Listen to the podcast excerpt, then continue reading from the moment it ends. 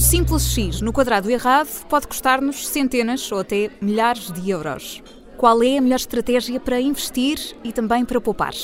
Todas as semanas, a Rosário Moreira, que é professora universitária e também diretora do Digital MBA da Porto Business School, vai juntar-se a nós na Rádio Observador para nos dar as melhores dicas e estratégias para gerir o orçamento doméstico.